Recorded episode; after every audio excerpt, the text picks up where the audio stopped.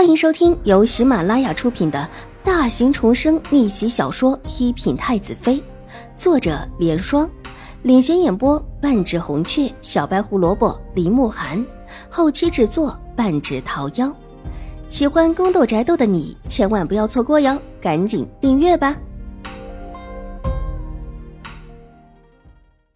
第四百二十五集，巨大的撞击声传到秦婉如的耳边。在秦婉如惊愕的眼神中，新王府的马车晃了几晃，直直的撞到了前面的一家铺子里。那是一家米面的铺子，被新王府的马车一撞，当头的木柱子晃了一晃，差点断了。新王府的马车就这么当着秦婉如的面翻了出去，又幸好卡在了这根柱子边，没有全部翻倒，半歪在那里。侍卫慌得急从马上跳下来。从马车里把撞得三魂六素的楚留心从里面拉出来，戴德看到这位小王爷好生生的，侍卫们才松了一口气。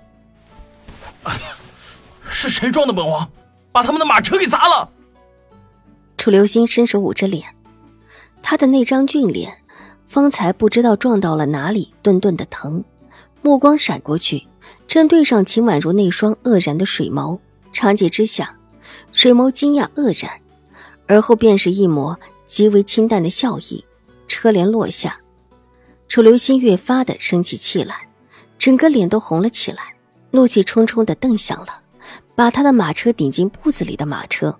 看到自家的侍卫畏畏缩缩不敢上前的样子，越发的恼了，只觉得自己今天的脸都被他们丢光了。不管对面的马车里是谁，他绝对不会饶了他。四弟要砸了本王的马车，带着几分阴质的声音，从后来的那辆马车里传出来。有侍卫过去卷起马车的车帘，看清楚里面斜靠着的楚留臣的时候，楚留心只觉得这一口气吞不下，又吐不出来，整个脸都扭曲起来。怎么会是楚留臣？怎么偏偏遇到的是楚留臣？四弟的马车停在这里。不是要进这家铺子吗？本王帮你一把。楚留臣抬起脸，笑容阴沉的看着楚留心，只看得楚留心心火的火气一下子被冷冻，然后缓缓的消光了。三哥误会了，我只是正巧走到这里，不小心和别家的马车挤上了，正想退出去。楚留心终究还是忍下了这口气。这一次，如果是任何其他人，他不会就这么容易的停歇。哪怕这是楚留月和楚留周，但偏偏这人是楚留臣，这亏他不吃也得吃。原来四弟不是要去铺子里，倒是本王误会了。那本王的马车退后，四弟先出去就是了。楚留臣的笑容温和起来，手一挥，他的马车往后退，让出很大的一段地方出来。新王府的侍卫把马车翻正过来。慢慢的把马车退了出来，楚留心看了看一边窗帘落下的秦府马车，又看了看依然停在自己身后的陈王府的马车，恨恨的跺了跺脚，一瘸一拐的上了自家的马车，恼羞成怒的拍了拍车壁。马车夫会意，转过马车，急忙驶离这里。下一刻，陈王府的马车冲上来，正堵在之前新王府马车的位置。两车的窗户正巧又对上了，秦婉如听到车窗敲击的声音，无奈的半掀起窗帘，对上了楚留臣那张俊美阴冷的脸，挑起的眸子诡异的盯着他，这样子一看就知道是谁招惹了他。秦婉如不由自主的自叹倒霉，一袭张扬的大红色衣裳，只在衣领边绣着金黄色的暗纹，那种。异乎寻常的华美的，映得她的脸色雪野似的苍白，没有一丝血色，但却又叫人觉得容色精致而绝美。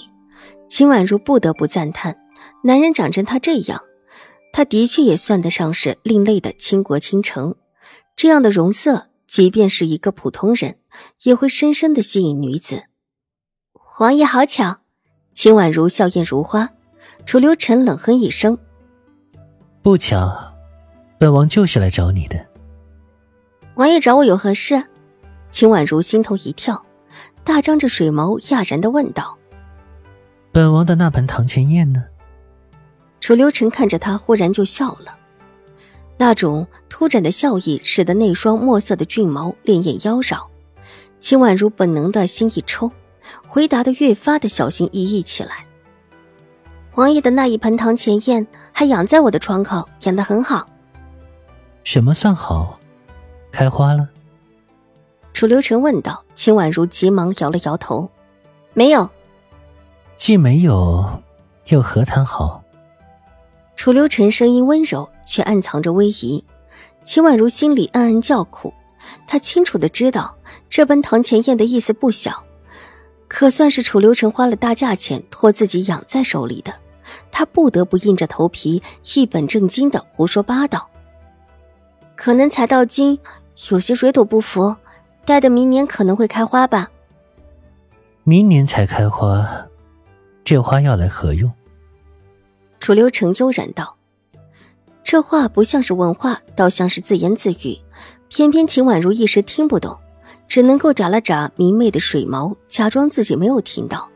这话若是让他回答，可真不好回答。总不能说这花没有用，把花扔了吧？但也不能够强撑着说花有用。说有用，为什么不开花？明儿，把花搬出来，随本王去见一个花匠。”楚留臣也似乎的确没有要秦婉如回答的意思，自言自语的说完这话之后，挥了挥手：“我今天才出门，明天再出门恐怕不太合适。莫如本王到了你们宁远将军府，直接邀你同行。”楚留臣斜睨他一眼，笑容清浅，身子往后一靠，似乎有垫子之类的东西垫在他的身后，立时整个姿态越发的慵懒起来。端的是公子如玉，举世无双，一双俊美的眸子微微的挑起，略显苍白的颜色在大红的锦缎中，有种妖娆的近乎夺目的明艳。那种艳色出彩的，让秦婉如不由自主的低下头，心里越发的叫苦起来。这意思强势的很，就是说自己明天如果找不到理由出门，他就强势的闯进府。他这样的身份，如果真的闯进自家府里，邀自己同行的话，这可真的是要出大事了。本集播讲完毕，下集更精彩，千万不要错过哟。